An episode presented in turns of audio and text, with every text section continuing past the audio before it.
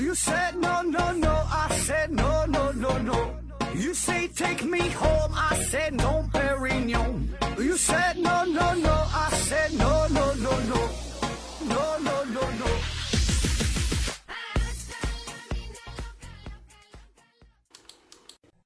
拼命探索，不计后果。欢迎您收听《思考盒子》，本节目由喜马拉雅平台独家播出。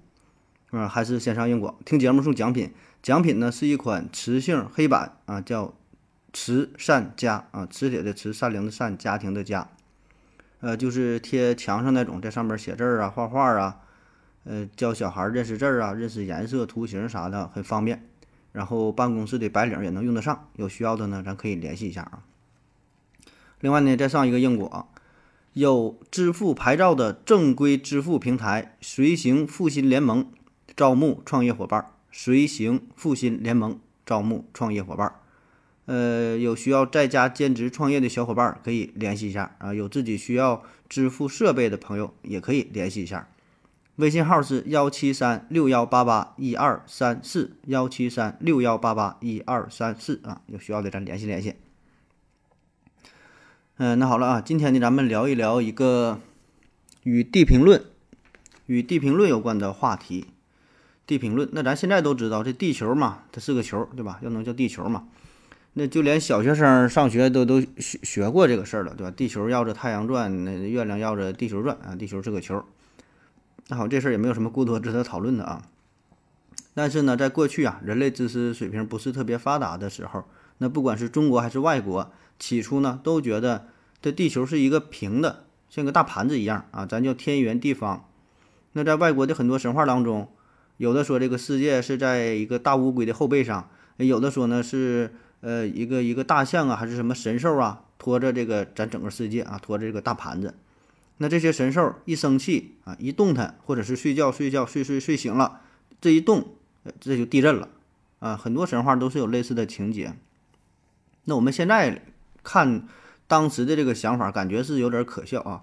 但是说，如果我们抛开自己从小到大所学的这些知识，单纯凭自身的感觉去感受这个世界的话，那其实这个是最符合我们观测的结果，对吧？因为你看到的这个这个这个世界，再看到周围的所有这些景象，他感觉它就是个平的，对吧？最符合我们的观测结果。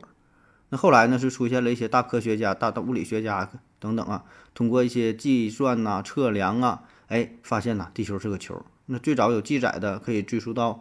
古希腊时期，数学家毕达哥拉斯、科学家亚里士多德啊，等等等等很多的狠人儿啊，都得出了地球是个球啊这个结论。那再到后来就是，呃，麦哲伦环球航行，对吧？坐着船搁地球绕了一圈儿，然后证明说这个地球是个球。那进入到二十世纪之后，航天科技是蓬勃发展。那在一九四六年十月二十四号，人类呢从太空当中拍摄出了。第一张地球照片啊，更是证明了地球是个球，有有图有真相，对吧？照片都都照出来了。所以呢，在科技高度发达的今天啊，再提出这个话题，似乎没有什么过多可以讨论的地方，好像没啥价值了。但是呢，今天我们要说的这个地平论，嗯，并不是古人的思想，恰恰呢就是近现代的这种理论啊，地平论。呃，有这么一个群体，他们呢坚信地球是平的。只是呢，由于种种原因，有一些不可告人的秘密，就是那些真正掌控世界运行的这个人类精英们，并不想让我们这些芸芸众生知道宇宙的真相，知道世界的真相，所以呢，反而是故意向我们灌输了一种思想，让我们觉得地球是个球，其实这假的哈，就就故意骗我们啊。那咱今天就聊聊这个地平论啊。嗯，这个故事啊，从一起。飞机迫降事件说起，这个事儿呢是发生在二零一五年。呃，当时呢有一架飞机是从巴厘岛飞往洛杉矶。那在这个航班起飞六个小时之后，飞机上有一名女乘客突然告诉空姐说：“我要生孩子，我憋不住了啊！”那机长知道这个事儿，马上就联系地面呗，就就要迫降呗。那这个飞机最后是紧急迫降在阿拉斯加地区。那这位产妇是顺利的产下了一个宝宝啊，当时个这个早产的孩子，他当当时他也不知道这个事儿这么急嘛。那根据美国的法律，你出生在美国，这个孩子自然就获得了美国公民的身份啊。那这条新闻你现在在网上依然能够找得到，你就搜索二零一五年嗯，巴厘岛飞往洛杉矶然后迫降这几个关键词，依然能够看到这个新闻。那这个事儿也算是皆大欢喜，对吧？嗯，产妇和孩子都都都都很都很健康，对吧？好像没有哪里不对劲儿啊。但是呢，地评论的拥护者们却从这条新闻当中发现了一个小问题。打开世界地图上看一下啊，巴厘岛、阿拉斯加、洛杉矶这三个地方的位置，那飞机从巴厘岛飞往洛杉矶，在它飞了六个小时左右，如果是中途要迫降的话。他居然选择了阿拉斯加，哈，好像有点说不通。那从地图上来看，按理说他迫降的话，离它最近的位置比较大的城市，比较大的一个地儿，哈，应该是夏威夷才对。那你就算没有选择夏威夷，你从你这个位置飞到阿拉斯加和飞到洛杉矶，好像没有太大的区别。所以呢，地评论者就认为说，你就是因为它地球吧，它是个平的，并不是我们看到的。世界地图或者地球仪上面这个样子，啊，如果是按照地地评论支持者他用他们的地图来解释的话，那么这个问题就很容易解释得通了。啊，这期节目咱们可以先参考一下节目下方的图片啊，因为很多时候都会用到这个地图，用到地评论眼中的地图啊。那这种飞机迫降的事件呢，并不罕见，嗯，有很多很多次这种飞机迫降，最后都是选择了一个我们通常很难。理解的一个位置，一个机场啊，比如说二零一六年三月一号，德国汉莎航空有一个航班是从上海飞往慕尼黑，那这时候呢，飞机上有个小孩突发疾病，那这个航班呢，最后是迫降在俄罗斯的叶梅利亚诺沃机场。嗯，当然这个机场具体在哪啊，咱也不知道哈，但是如果你好信的话，可以在地图上找一下。同样哈，我们可以发现，就地图上这三个位置，感觉它迫降的地方呢不太合理啊，但是。如果从地平论的模型上来看，呃，那这三者就是一条直线了。它迫降的这个机场恰好就是在起点和终点的这个连线的这条直线上。那还有呢，二零一九年十二月二十六号，有一架飞机是从德国的法兰克福机场飞往这个美国底特律，呃，中途呢是迫降在了冰岛的首都雷克雅未克。嗯，那你再从这地图上看，好像是飞往雷克雅未克似乎有点更远哈，这个距离理解不了。啊，但是同样从地平论的地图上来看啊，这就是一个很好的选择啊。这样的例子还很多很多啊。嗯，我就不一一给大伙儿念了，道理上都差不多，反正就是大概的意思，就相当于吧，这咱变得说的好理解点，就相当于你坐飞机从北京想要飞往广州，中途呢出现了一些意外情况，然后迫降，迫降在哪？按理说应该是离武汉比较近，对吧？呃，北京到广州中间经过一个大的城市武汉。但是呢，他没停在武汉，他他反而是停在了成都，就有有点这种感觉啊，越飞越远。然后呢，换作是地平论眼中的这个地图，那么那么迫降的这个地儿，哎，恰恰就是这两者的呃连线上啊，就就很好解释了。那我们说说啊，这地平论眼中的地图到底这个地球到底长得啥样？整个这个地球啊，是一个圆形的平面，就像一个大盘子一样。这个盘子的最中心就是北极点。啊，然后周围呢就是北冰洋，再往外呢这一圈呢是亚洲啊、欧洲啊、北美洲啊这些地区，再向外呢是澳大利亚呀、呃拉丁美洲啊、非洲啊，然后再往外，最后最外边这一圈儿，这一圈儿是南极。注意哈，是这一圈儿都叫南极。这南极洲不是一个洲了，不是一块大陆，它是一圈儿，是一堵高高的冰墙，冰冻的墙，高墙啊。他们说这个高墙有六十米高。所以呢，这样呢，它才能把这个世界上的海水啊给围住，不让它漏下去啊。那你看现在联合国的标志，还有什么国际民航组织的标志，呃，国际海事组织的标志等等啊，很多国际性组织的标志都是用的这个 logo，就是以北极为中心的这个图形。同时呢，这个地平论者也认为说，这个大地啊，它是静止不动的，大地呢就是宇宙的中心，然后日月星辰都是围绕着这个大地在在在在转动。然后地面上呢有一个天罩，一个罩扣住了，啊，所以呢它会它是一个封闭的系统。那至于说麦哲伦这个当年环球旅行，这也很好解释啊，不是什么稀奇事儿，确实是环球旅行，但是它不是在球上边转了一圈，对吧？它可以在这个圆上面转了一圈，所以呢你环球旅行并不能证明地球是个球，对吧？它可以是个圆，也可以解释这个事儿啊，并不矛盾。那说到这儿啊，很多朋友就会反驳。对吧？因为这个飞机航线的事儿，多少咱也都听说过。这个飞机航线并不像地平论者描述的那么简单啊。首先，这个风飞机航航线是怎么确定的，对吧？咱当然是距离最短，越短越好啊，省省这个燃油，省时间啊。但是呢，并不是单纯的从出发地到目的地之间画成一条直线就完事儿了。那我们平时说的两点之间，这个线段最短，对吧？画一条直线啊，线段最短，这个呢是在欧几里得平面之内这么做是 OK 的。但是呢，地球的不是一个球嘛，它是一个曲面。那在地球上任意两点之间的最短的路径，是这两点和地心形成的平面与地球表面相交形成的一段裂弧，就短的这段弧。那我们把这个最短的路径也叫做大圆航线啊，就飞机的航线理论上这个是最短的，对吧？你沿着这个航线飞是最省时间、最省燃油的，效率最高啊。当然这是纯从呃数学是数学理论上的这个计算得出的这个结果，但是实际上往往呃设计的这个航线呢要考虑的问题很多啊，比如说安全性的问题，对吧？安全一定是第一位的它比这个飞行的成本更重要。因为这个飞机它比较特殊，它在天上飞啊，出事儿那就是大事儿，基本你也不会给你什么太多的机会。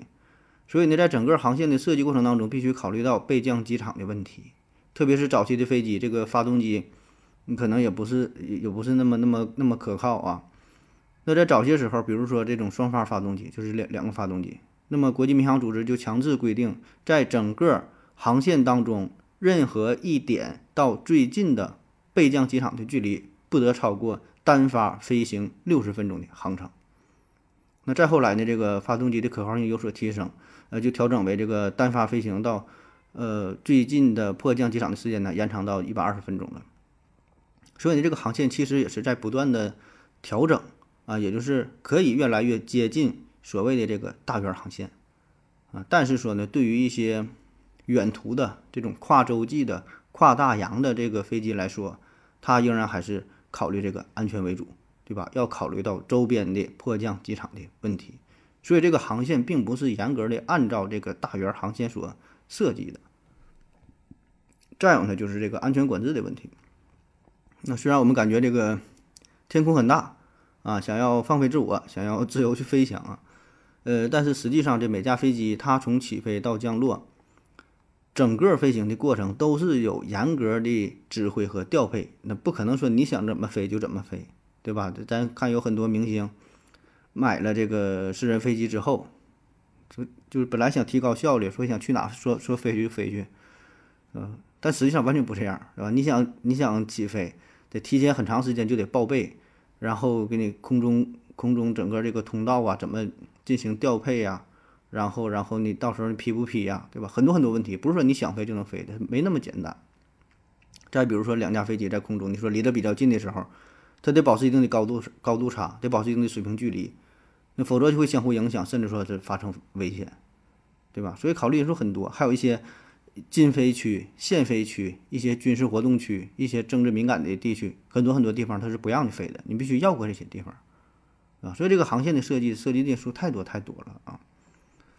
那还有一个问题就是关于这个航线呐，好像几乎没有航线是经过南极地区的，所以呢，地平论者就拿此拿这个问题做文章，就说这个南极嘛，为啥没有经过南极地区？因为它南极它就不是一个洲，刚才说了，他所觉得这南极呢是一个圈儿，是环绕世界的最外边最外边的这么一个一个大冰墙，是吧？所以根本就没法飞越南极上空，不存在飞越的问题，你只能绕着南极飞。那么这个事儿啊，实际上呢，主要就是因为这个南极和北极不一样啊。因为首先就南北半球不一样，你想想，这个北半球，哪怕是靠近北极地区、高纬地区，仍然有很多比较繁华的城市，对吧？很多大城市都是在北纬比较高纬的地方，所以呢，在北半球高纬之间，这个航线也是比较频繁的。但是呢，相对来说，你看南半球，南半球本身这个。发达的国家就比较少，发达的城市比较少。那特别是在高纬地区，这些发达城市就更少了。呃，你看比较有名的那个澳大利亚，这个这悉尼，对吧？这算是挺难了吧？它是在呃南纬三十四度才。你看再往南边，塔斯马尼亚，塔斯马尼亚岛，咱之前说过对吧？它最南端才是南纬四十四度。嗯，南非的这个开普敦也是南纬三十四度。嗯，布宜诺斯艾利斯是南纬三十五度，那智利圣地亚哥南纬三十三度，对吧？所以你看，就这些算是比较大的城市，其实也不算南纬特别靠南的地儿。那智利、阿根廷最南端，也就是到南纬五十六度左右。你再往南，别说大城市了，小的城市它基本就没啥城市。所以呢，它没有这么大型的城市，也就没有这种跨洲际的航线，也就没有跨过南极的必要了。那么再有就是，即使有少数航线，理论上可能是，呃，经过南极会更近一些，但是刚才说了，出于一些安全上的考量，那你经过南极地区，可能附近就没有迫降的这种备用的机场，对吧？所以呢，可能就就会刻意的避开，而是选择离呃周围城市比较近的一个航线，可能稍微要要点远，但是呢，安全性呃会有所提升。啊再有就是本身南极地区这个环境也是比较恶劣，对吧？什么天气情况啊？其实不不止南极了，就其他的地方有一些盆地啊、一些山谷啊，或者有一些大雾的天气啊，容易出现雷暴的天气啊，热带、亚热带海域出现台风啊等等，这些地方航线的设计啊也是要尽力避开啊。所以这个涉及的因素很多，不能单纯因为呃迫降机场的问题就否定啊，说这个航线的设计有问题。好了啊，咱休息一会儿。我要跟正南去尿尿，你要不要一起去啊？我也要去。哎，风姐，我要跟正南、阿呆一起去尿尿，你要不要一起去啊？嗯，好了，喝了口水回来，咱们继续聊。下面呢，我们详细说一说啊，这些地平论支持者们他们提到的一些主要理论。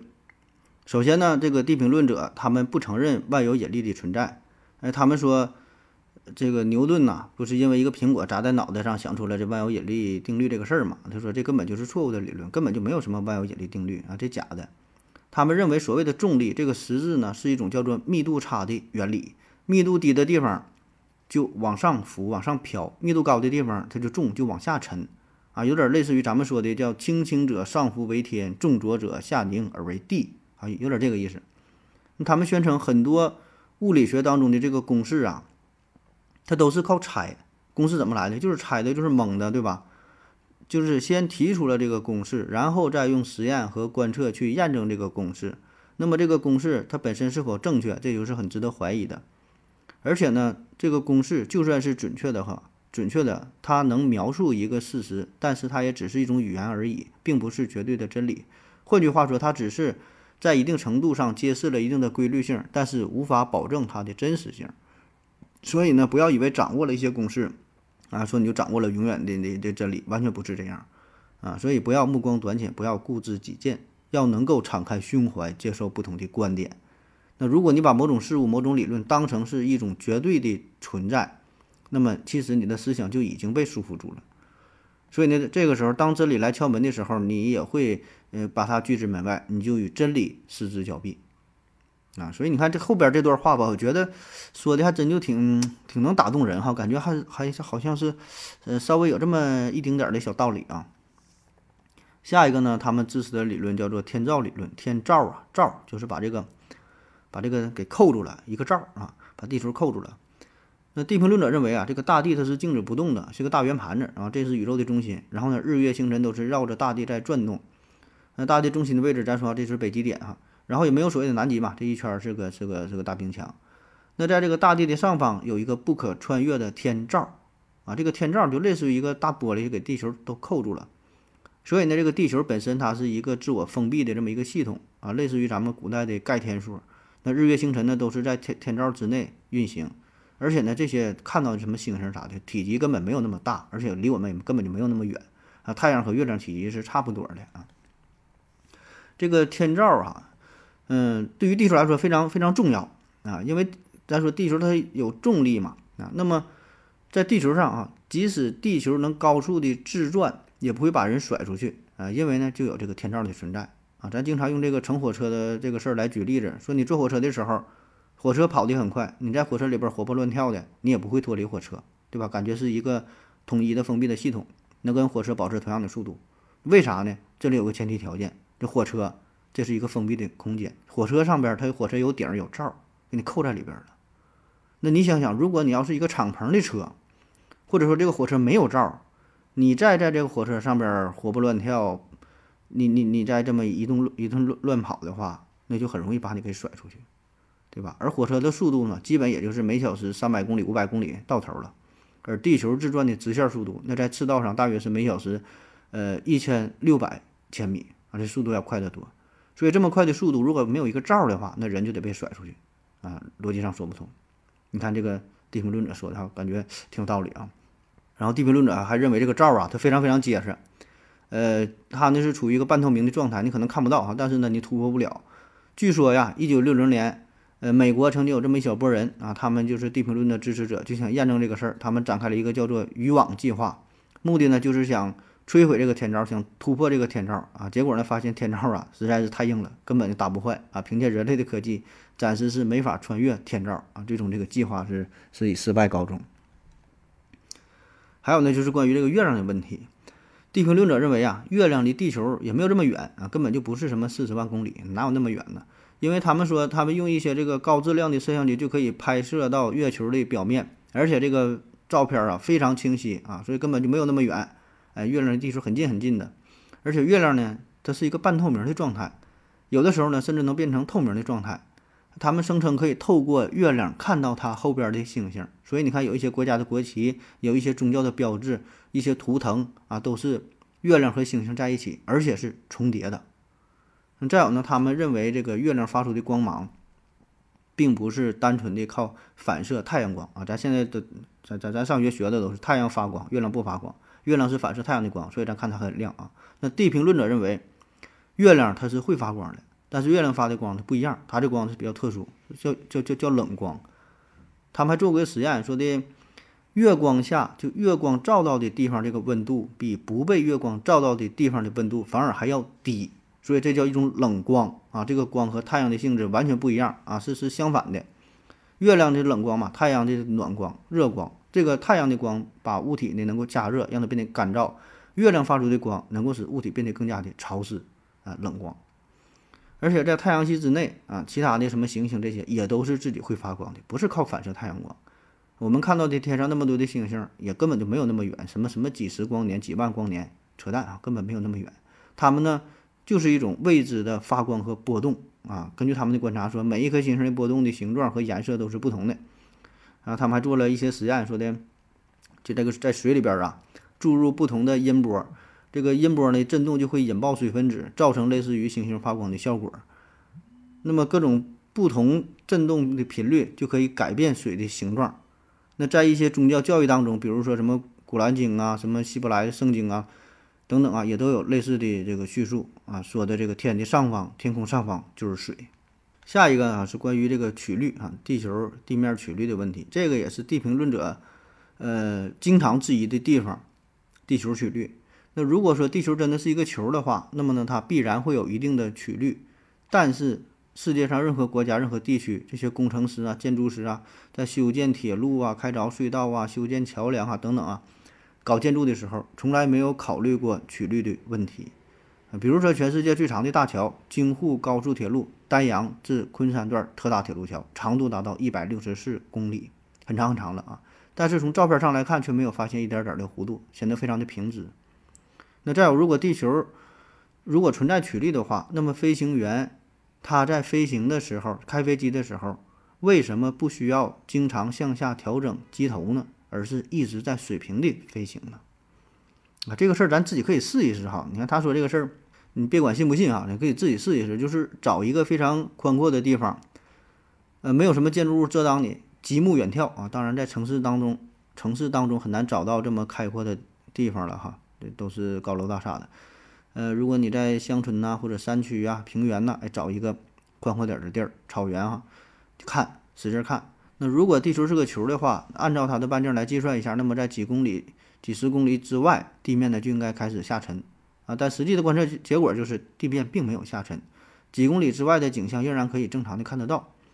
所以呢，这就与地球是个球的假设不相符啊。比如说，比利时安特卫普港的圣母院啊，它这个塔尖，整个这个建筑物呢是高四百零三英尺，那再加上呃地面上的这这一段高度，一共是四百六十八英尺这么高。然后呢，就有船长说，他可以在一百五十英里以外的地方看到这个教堂的这个塔尖。那如果地球真的是个球的话，那你在一百五十英里之外，塔尖儿应该是在地平线以下的一英里，你不可能看到才对啊。再比如说这个自由女神像哈，高度是三百二十六英尺，那在天气非常晴朗的时候，你在六六十英里之外仍然可以看到自由女神像。那同样，如果地球是个球的话，它要是有弧度的话，你离这么远你就看不到了啊。这样的例子还有很多很多啊。但凡是一个比较高的建筑物，如果你站的足够远的话，呃，理论上哈，地球是个球你就看不到啊。但是说的，嗯，这个事儿哈，你可以自己去验证一下嘛。这个计算呢也并不复杂啊。如果你感兴趣的话，可以在你的城市找到一个比较高的建筑物，然后站在一个比较远的距离进行测量一下啊，看看这个这个。曲率到底是多少？看看这个结合地球的半径啊啥的算一算啊。下一个呢是关于这个南极啊。那其实想验证地平论是否正确这个事儿也并不是特别复杂啊。有一个最重要的点就是南极，对吧？你到南极看一看就 OK 了，看看南极到底是一片大陆还是一一片一片一圈冰墙。南极啊，这个南极洲呢是人类最晚发现的一个一个大洲了。那在十九世纪初以前吧。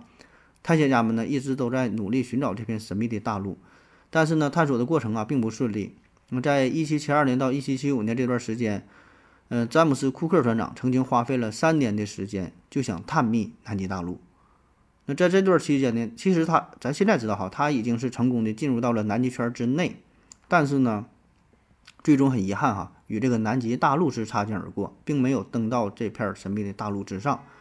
那库克船船长曾经在他的探险记录当中写道：“地球的最南端一定呢有着辽阔的陆地，南部海洋上漂浮着漂浮而来的巨大冰块，很可能就来源于那里。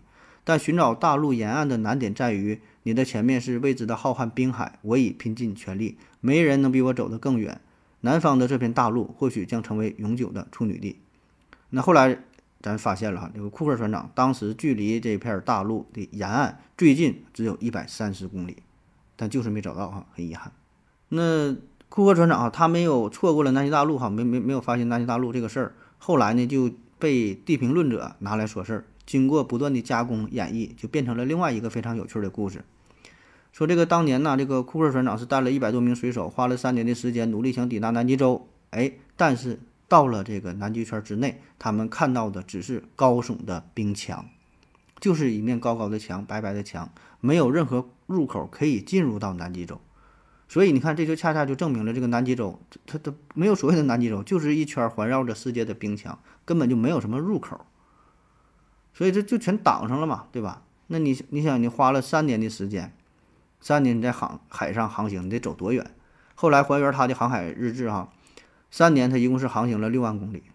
那你要知道，六万公里，这是地球要地球的这这这得地球赤道的一点五倍了。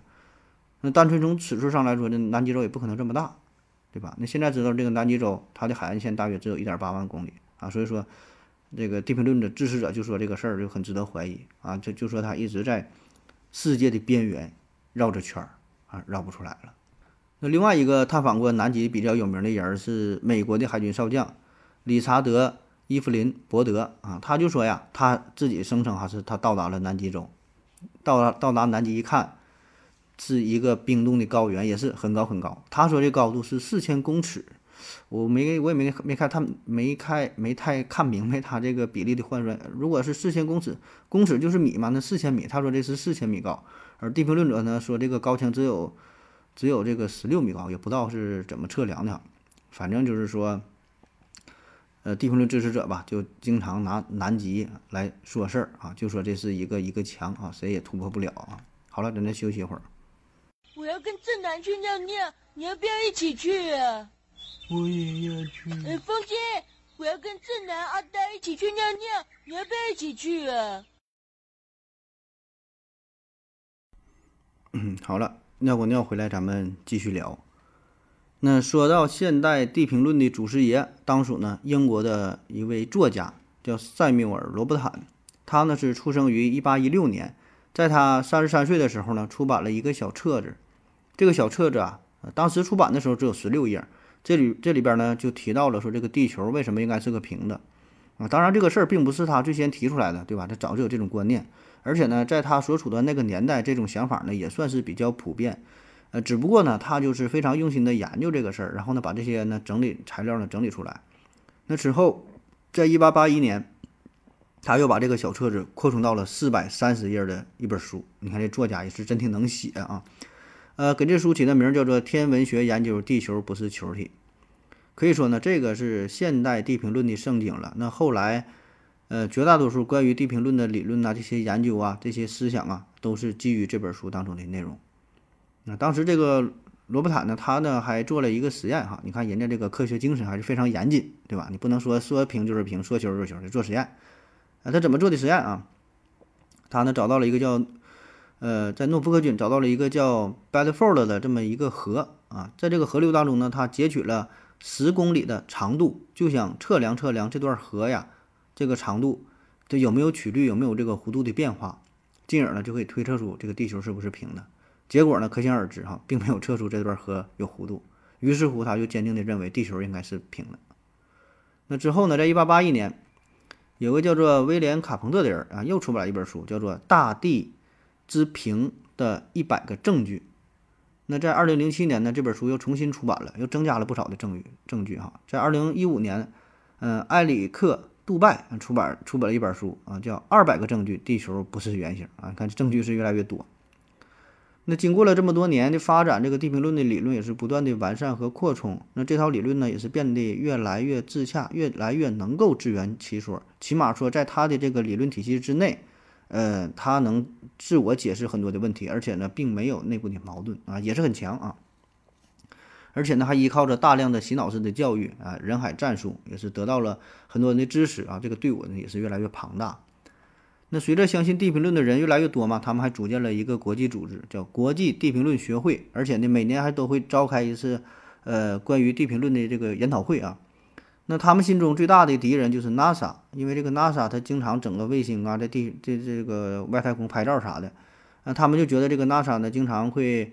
呃，联合世界上很多的科学家，然后呢，也是和很多这个这个政府啊进行合作嘛，一起呢欺骗普通民众，故意呢编造出所谓的在太空当中拍摄的图片，说得拍一个地球啊是一个蓝色的球，假的，骗人的。那当然有人可能会说了，那啥骗人？那咱咱也坐过飞机对吧？咱坐飞机飞挺高的时候，从高空往下看，好像地球远远的，好像有点这个弧形这个意思啊。然后呢，地平论协会这帮人就解释了，说这个呀也都是骗人的，因为啥呢？飞机上的窗户它都能是变形的，它不是正常的窗户，它是特殊工艺加工的，然后让你看到这个东西啊，它就是有错觉，哎，产生了这个这个曲率啊，感觉是有弧形，都是假的，都是骗的啊。那地平论协会的主要创办者叫 Robert Robinson，他呢是一个很疯狂的天文爱好者啊，自己呢。这这人也是很厉害，再说也是挺好搞研究的。他创建了很多个地球的模型，他想研究地球到底是啥型的。研究来研究去，发现呢，地球是平的，这个才是最完美的理论，哎，这是最好的。嗯，后来呢，他还整理了大量的资料，也是发挥自己的文学才能哈，也是写写了很多的小册子，而且据说还印了印了好几千本。那发展到二十世纪末的时候，地平论协会的成员据说呢已经达到了三千多人，那就非常鼎盛啊。啊，但是很遗憾啊，因为一场大火呀，地平论协会的这些资料和他们的办公地点也都被烧毁了啊，慢慢慢就沉寂下来了。那再后来是到了网络时代哈，到了网络时代之后，比如说在二零零四年，有一个美国人叫做 Sen Sen，他呢是利用互联网，嗯，传播了很多关于地平论的这个学说啊，又吸引了一大批忠实的用户。呃，据说呀，他们目前这个这个协会还正在。准备筹款，要干个大事儿啊！要准备自己发射一个卫星，发射到太空中去看一看，看看地球到底是啥样。所以你看这帮人吧，真挺执着哈，不是说干自己坐屋里边想着地平地球是平的，是圆的，人家真是敢想敢干啊，真想去发射卫星一探究竟啊！所以这个还是挺值得佩服哈，真挺值得佩服。而且在这个地平论的支持支持者当中啊，有很多这个知名的人士，比如说美国著名的说唱歌手哈 B.O.B，还有一个。NBA 一个球星是谁来着？也是地平论的支持者，他还是在这个社交网站上还嗯还说过这个事儿，叫啥名我忘了啊。那二零一七年十一月，一群国际地平地平论的支持者，他们呢在美国北卡卡莱罗纳州啊，是举行了一个叫“平坦地球”的国际会议。会议的主要目的就是想揭露美国宇航局哈，就 NASA 哈，揭露他的谎言，并且呢，与其他相信地平论的这些志同道合的朋友们相互交流啊，如何更好的在地平论上呃共谋发展，共襄盛举。他们开展了这个 NASA 和其他太空谎言，从主流科学的谎言中觉醒啊，用科学方法测量地球，平坦地球是科学模模型等等大讨论，抨击美国上世纪的登月啊就是一场可耻的骗局，痛批各国政府签订南极条约其实就是一场阴谋，就是想阻止人们去探索平坦地球的边缘啊，因为咱现在知道这个，你个人想去南极是不太可能了，对吧？就管理的是非常严格的啊，对于南极的保护嘛。那在二零一八年九月二十九号，一群坚定的地平论的拥护者在脸书上集合，啊，他们呢宣布要前往南极一探究竟，啊，但是呢后来也是没有了后续的报道，嗯，我估计可能是因为不能让去吧，好像你这种私人的私自组织想去南极，好像是不太可能，对吧？你抱团可能是经过审批之后，可能是可以去啊，或者说可能是这帮人儿，呃，真的到了南极，最后呢发现了真相，好像。并不是个大冰墙啊！最后知道真相的我眼泪掉下来。嗯，反正这个活动后来也就不了了之了哈，没没有什么后续的结果。反正这边就非非常疯狂嘛，这个探索精神还是有的。那在二零二零年的时候，嗯，说一个美国人，嗯，自称叫疯狂的麦克啊，疯狂的麦克，麦克说的麦克，呃，他呢曾经是一名特技演员哈，呃，创造了一项吉尼斯世界纪录，就是驾驶汽车飞越了长达三十点三九米的距离，开汽车飞这么远。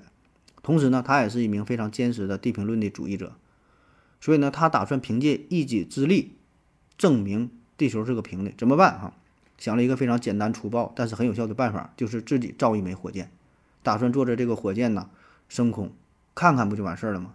所以你看，就这帮人，我觉得这个精神真是真是精神可嘉，人家想到能去做到，认为这个理论是对呀还是错呀，对吧？咱去验证一下。嗯，那么在正式起飞之前呢，他也是做了很多次的模拟实验啊，感觉自己总准备的十分充足了，对吧？不能上去坐火箭就上，他也不傻，做了很多实验都很成功啊，没有任何安全隐患了啊，起码他自己是这样认为的。于是呢，就正式启动了这个载人计划。但没想到哈，没想到他自制的这个火箭在空中就飞到了大约一千五百米的时候，降落伞掉了，这火箭倒还行，降落伞掉地下了，所以最后呢，他就是。不幸坠地身亡了，也不知道在他眼中最后啊看到的是什么样的地球啊？为什么要掩盖地平论这个真相呢？有一种说法啊，就是说，如果你承认地平论了，那么这个就直接与呃神学与神学就相挂钩了。但是呢，这个事儿呢是世界精英们不想不想看到的，他不想让我们普通人知道地球是平的，所以呢，反而是呃故意的编造出了所谓的科学。啊，让我们感觉好像是掌握了科学很牛逼，然后然后相信什么宗教啊，反而是迷信啊。其实这个是恰恰是是相反的，是故意的。这些世界精英给我们在洗脑，因为你如果承认了地平论，那就相当于推翻了1543年提出的日心说，1687年提出的万有引力定律，1859年提出的进化论，1915年提出的相对论，1932年提出的宇宙大爆炸理论，对吧？这些咱们现在感觉都是科学的理论，那实际上啊，这些呢都是。世界精英们固执、故意编造出来的故事，啊，所以呢，如果我们要是知道了地球是平的这个真相，那么所有的这些科学呀，也都站不住脚了，啊，也就是说，呃，在世界精英的眼中哈，他们知道神是存在的，啊，这个科学呢反而是编造出来的，所以，嗯，这个地平论的支持者，地平论的支持者是这么说的哈，这个在他们心中，他们觉得世界精英故意这么去做啊，他们是。呃，想把我们整个人类都给洗脑啊！他们故意说地球是个球啊，就不让我们知道真相，对吧？实际上呢，我们现在学的科学是一种落后的思想，对吧？世界精英们他们是想完全控制地球上的人类，不只不仅仅是金钱上的控制，更是呃精神上的控制啊，就是人类对宇宙的认知的控制，对自我认知的一种控制啊，就是从根本的意识形态上把这个造物主把神给去掉。因为如果神是上帝啊，是神所创造的，那么人生啊就有了意义，有有了目的。那否则人类的产生呢，就是一个偶然的随机现象。那整个地球也不过是宇宙当中的一粒沙子而已，那就一点意义也没有，对吧？这一切都是随机的产物，毫无意义。那么我们从小接受的这种无神论，其实呢就是一种洗脑式的教育。所以呢，对于世界精英们来说，他们就是想要完全的、彻底的控制人类的所有思想。所以呢，必须向我们灌输一种完全错误的、颠覆传统的认知，创创造出一套完全错误的理论体系啊，并且打上什么所谓的科学的幌子啊，以此呢来解释宇宙万物啊。所以呢，我们绝大多数人都是被骗了啊。这地平论者说，只有他们才是觉醒的啊。那其实我们今天聊这个话题啊，说地平论这个事儿啊，呃，咱完全不是想要嘲笑他们啊。嗯，在节目当中我也是多次。多次赞美了他们啊，真是真是赞美了他们，肯定了他们的这种科学精神啊。嗯，咱也不是说的向大家伙去解释说地平论如何如何错误哈，一一去反驳，完全不是这样。大伙呢也听得出来啊，咱节目的第一段是花了一定的篇幅介绍了飞机航线这个事儿，呃，但是呢后一部分呢就是很粗略的介绍了地平论的种种观点，但是我们并没有一一去反驳，对吧？咱并没有说它不对。啊，那我觉得对于地平论的坚信者，无论你怎么去反驳，他也不会听你的。就是他已经是用他自己的一个一个思维的体系去看待这个宇宙，啊，所以这个是根本没法调和的。他就是活在他的世界当中，我们活在我们的世界当中，对吧？永远也没法统一。那今天聊这个话题，不知道您各位有啥看法啊？反正呢，我看了地平论者他的这个理论之后。呃，对于我个人来说呢，会有一些触动啊，特别是，呃，看到了那些人就是去测量河流啊，自己造火箭想去看呐，想要想要拿钱自己组团去去南极探索呀，真的是有触动啊！注意，只是触动哈，并我并并没有并没有这个这个动摇自己的观点啊。两个事儿啊，就是说，我感觉无论你是坚信说地球是个球，还是说坚持。这个这个地平论学说都不重要，对吧？你该上班还得上班，该工作还得工作，该挣钱还得挣钱，对你的生活不会有任何的改变啊。只是说，通过这个事儿啊，通过这个话题，我们应该去反思一下，应该是重新的审视一下自己，重新审视一下自己对待科学所谓科学的态度，对吧？我们到底如何去判断一个理论是否是正确的？可能你觉得这个地平论。这是错误的，对吧？这小孩都知道地球是个球，完完全不对。那么你是否真的可以一一去击破他们提出的上述种种观点？注意，我是我我之前说这些只是他们所有观点当中的一小部分，对吧？咱刚刚才不说了吗？这出来出来几本书，一百个证据，二百个证据，他们很多很多的观点。那么他们提出的这么多的观点，你是否能够真的一一去击破？你能解释得了吗？对吧？我想不能，所以呢，我们的重点并并不是简单的去判断某个具体理论的对错，而是如何去找到一个合适的方法去评判一个理论的对错。啊，注意这两个事儿哈。我们的重点并不是简单的去评判某个具体具体理论的对错，而是如何去设法找到一个合适的方法去评判一个理论的对错。如何确保你这个方法是合适的，是可靠的？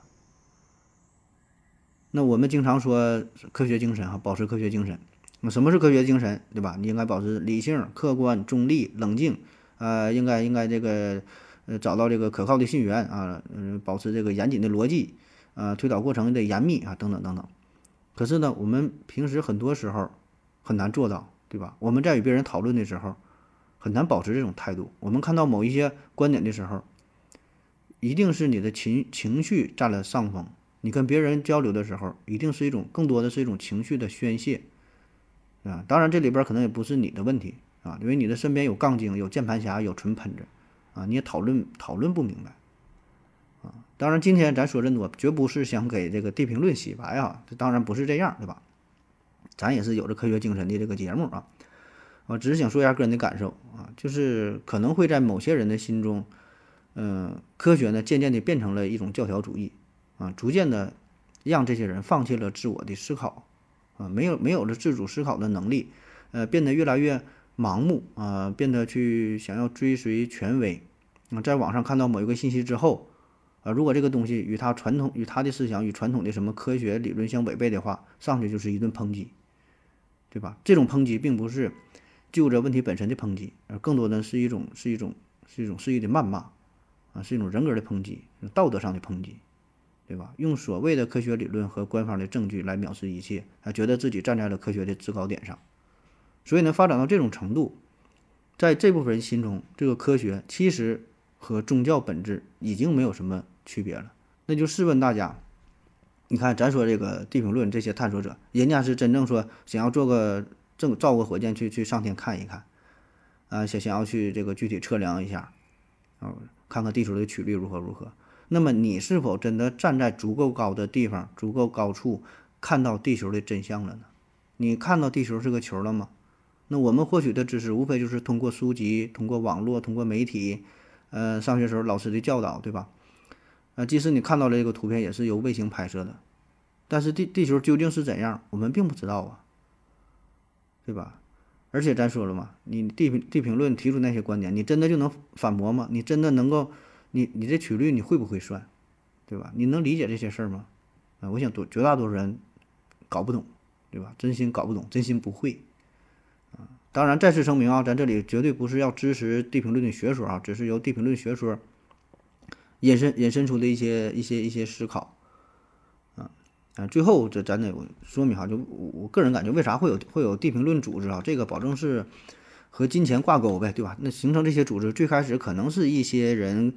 呃，一些民科也好，民科也好，或者是有着其他什么目的也好，可能还最开始还是保持一些探索的精神，到后来可能就是发展到呃，单纯可能就是为了钱。个人感觉哈，这准不准不知道，也没有什么证据，我只是猜的。就是说他们会把自己包装成一个所谓的学术组织、科研组织，呃，然后呢宣传自己的理论，然后发展会员，找到一些所谓的志同道合的人，然后加入会员之后，你这交个会费呀，如何如何的，由此来。牟利呗，啊，这我瞎想的哈，准不准不知道啊。那我们之前呢聊过这个地心说、日日心说这个话题啊，呃，现在咱也都知道这地心说是错误的，对吧？这这是错误的，这咱早就知道了。但是呢，地心说这个理论，它整个推理的过程是非常严密的，有着严格的理论的依据，有着这个这个数学理论呐、物理的理论啊作为一个支撑。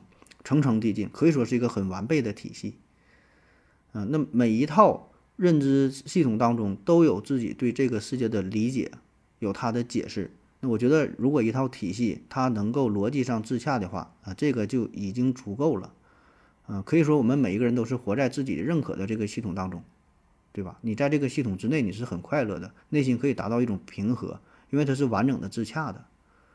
所以呢，当我们遇到地平论的支持者的时候，你并不要上去就直接去否定它，啊，我觉得更合适的、更合适的态度哈，就是我们应该相信科学嘛。但是我们相信的这个科学啊，并不是科学的结论，更重要的是以科学的方式去认知世界、去看待问题、去分析问题、去处理问题。因为科学本身它是有局限性的，科学一定会被推翻的，科学也很愿意被推翻，它被推翻了才证明它在进步，对吧？但是在实际生活当中，我们很难做到这一点。啊，往往呢，所谓的各种，嗯，打着科学的幌子的争论，哈，其实呢，更多的是一种夹杂着讽刺、夹杂着嘲笑、夹杂着藐视，对吧？以为就是我有科学精神，哈，你们你们啥也不是啊，就是基本都是这种了。这个科学从来它也不是真理，对吧？那从地心说到日心说，从神创论到达尔文进化论，那科学的发展就是不断的被推翻，在不断的修正嘛。那我们今天做这期节目的重点，也不是说。纠结于这个地平论是否正确，对吧？我我们这咱这思想那那多高大呀，对吧？我们只是说想表达一种思想一个态度，啊，就是哪怕你自以为饱含着科学精神，也确实知识水平很高，呃，也不必嘲笑那些你眼中无知的人。对于科学的过度迷恋，往往会让你变得更加的歪曲啊，就你的认知会更加的歪曲，然后误入歧途。啊，那么这样呢，其实也无异于另一种迷信。呃，乌合之众当中有这样一句话：群众啊，从未渴望过，从未渴求过真理，他们对不合胃口的证据视而不见。如果谬误对他们有诱惑力，他们更愿意崇拜谬误。谁向他们提供幻觉，谁就可以轻易地成为他们的主人；谁摧毁他们的幻觉，谁就会成为他们的牺牲品。菲斯杰拉德说过。一流智慧的检验标准是同时持有两种对立的观念，还能正常行事。好了，感谢您各位的收听，谢谢大家，再见。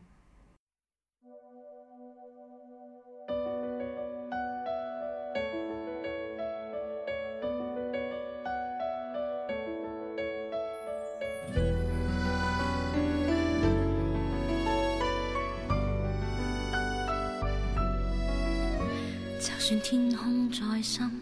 看不出裂痕，眉头仍聚满密云。就算一屋暗灯照不穿我身，仍可反映你心。让这口烟跳升，我身躯下沉，曾多么想，多么想贴近你的心和眼口和耳，亦没缘分，我都捉不紧，害怕悲剧重演。我的命中命中，越美丽的东西我越不可碰。历史再重演，这么繁嚣城中，没理由相恋可以没有暗涌。其实我再去爱惜你又有何用？难道这次我抱紧你未必落空？而静候着你说我别错用神，什么我都有预感。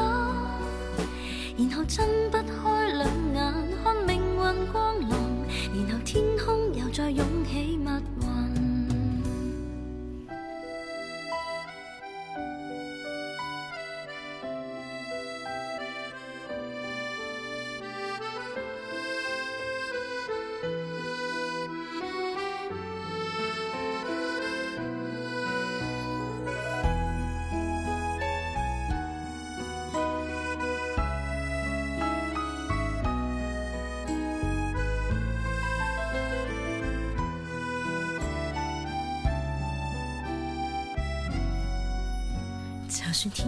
天空再深，看不出裂痕，眉头仍聚满密云。